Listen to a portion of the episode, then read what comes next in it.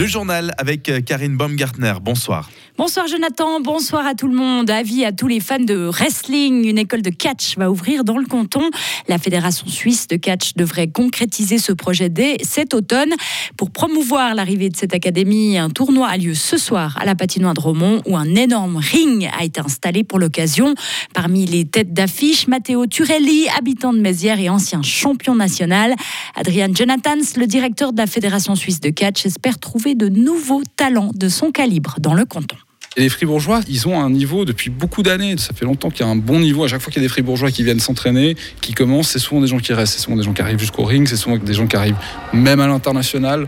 Ça me paraissait évident, surtout en voyant Mathéo qui se développe euh, au fil des années, de redévelopper ça sur le canton Fribourg. Et en plus, avec le succès qu'on a eu à Neuchâtel sur la même formule, un gros tournoi inaugural et une école de catch, ça me paraissait euh, assez motivant à se lancer euh, dans l'aventure côté fribourgeois. Cette école aura pour but de former des catcheurs professionnels avec un certain niveau d'exigence.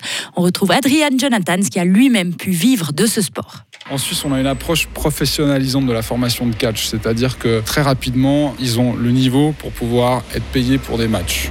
Il n'y a pas beaucoup de gens qui restent parce que beaucoup de gens viennent faire du catch dans nos écoles en s'imaginant qu'ils vont faire leur petit hobby une fois par semaine. Ça ne nous intéresse pas trop ce genre d'approche. Donc c'est-à-dire que le mec qui fait du catch, il apprend aussi à travailler à la télévision, il apprend à comment gérer ses relations publiques, son image. Donc c'est du semi-pro à pro. La plupart ce soir ne gagnent pas entièrement leur vie avec le catch, mais ils ont des jolis extras au cours de l'année avec les carrières qu'ils ont. Donc sur cette question de la professionnalisation, vivre du catch en Suisse, c'est possible je l'ai fait, je l'ai fait très longtemps, jusqu'à ce que j'arrête de combattre et que je suis passé à la direction de la production.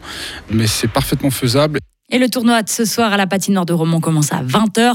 Les huit meilleurs catcheurs du pays vont s'affronter dans le chef-lieu glanois. Et si l'événement est un succès, il pourrait bien devenir un rendez-vous annuel pour les amateurs de catch. Les touristes sont de retour à Fribourg. Le nombre de nuitées hôtelières a augmenté de 5% au premier semestre. Dans les faits, cela représente 216 000 nuitées comptabilisées entre janvier et juin, proche du record établi en 2019. Au niveau suisse, cette hausse atteint 13% par rapport à la même période l'année dernière, selon des données publiées aujourd'hui par l'Office fédéral de la statistique. En cause, le retour de la clientèle étrangère, surtout des pays limitrophes. Ce sont surtout dans l'ordre les Français, les Allemands et les Italiens qui visitent les beautés du territoire fribourgeois. Bonne nouvelle pour le secteur du tourisme et les détenteurs du Magic Pass. Le glacier 3000 au Diableret réouvre demain dès 9h après 15 jours de fermeture en cause d'une panne électrique du téléphérique survenue le 20 juillet. Elle a affecté les onduleurs électriques de l'installation, mais elle est désormais résolue. On poursuit avec ce drame familial en Valais qui a fait un mort et deux blessés cette nuit. À Montaix, une femme a été tuée, son mari et sa fille ont été blessés à l'arme blanche. La mère de famille âgée de 46 ans est décédée des suites de ses blessures. Le ministère public a ouvert une instruction pour déterminer les circonstances du drame. La police valaisanne précise qu'aucune autre communication ne sera faite à ce stade dans le cadre de cette affaire.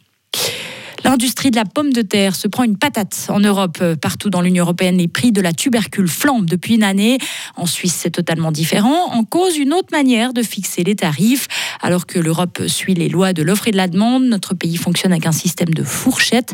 Le système européen est donc un exemple de libéralisme dans lequel la météo joue un rôle prépondérant.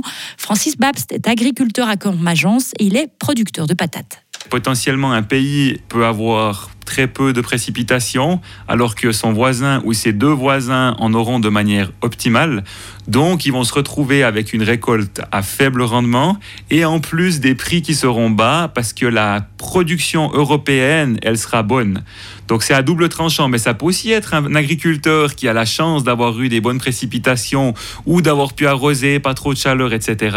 Et finalement, le reste de l'Europe a des mauvais rendements, donc le prix décolle et sa marchandise sera bien vendue. Et en Suisse, les prix ne peuvent pas augmenter ou diminuer plus que quelques francs en fonction de la variété.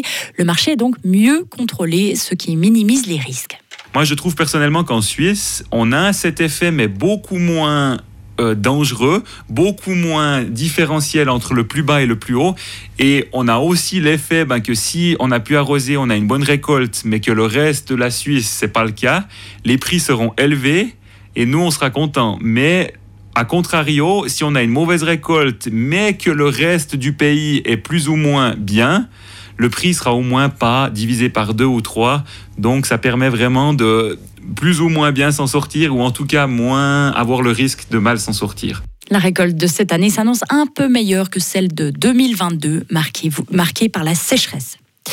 L'ONU demande la libération immédiate d'Alexei Navalny. L'opposant russe a été condamné aujourd'hui à 19 ans de prison supplémentaire pour extrémisme, alors qu'il était déjà emprisonné. Le principal opposant au Kremlin devra purger sa peine dans un autre établissement pénitentiaire, l'un des plus rudes du système carcéral russe. Le haut commissaire aux droits de l'homme demande d'arrêter immédiatement de violer les droits de l'activiste et de le libérer. Un important glissement de terrain en Géorgie a fait au moins 11 morts et une dizaine de disparus. L'incident s'est déroulé dans une région montagneuse proche d'une station touristique suite à des pluies torrentielles. Dans la zone sinistrée, les sauveteurs continuent leur recherche. Jusqu'à présent, 11 corps ont été retrouvés dans les décombres. 400 pompiers secouristes sont sur place et le bilan pourrait encore s'alourdir. On termine par cette information euh, dans le monde du cinéma. Le film Foudre de la genevoise Carmen Jacquier a été choisi pour représenter la Suisse aux Oscars. L'Office fédéral de la culture l'a inscrit pour concourir dans la catégorie meilleur film international. On saura au mois de décembre, au moment de la publication de la liste des nominations, si le film est retenu comme candidat à un Oscar. L'action de Foudre se situe en été 1900 dans une vallée du sud des Alpes et, il raconte l'histoire d'une jeune femme de 17 ans qui est sur le point de se marier quand tout bascule.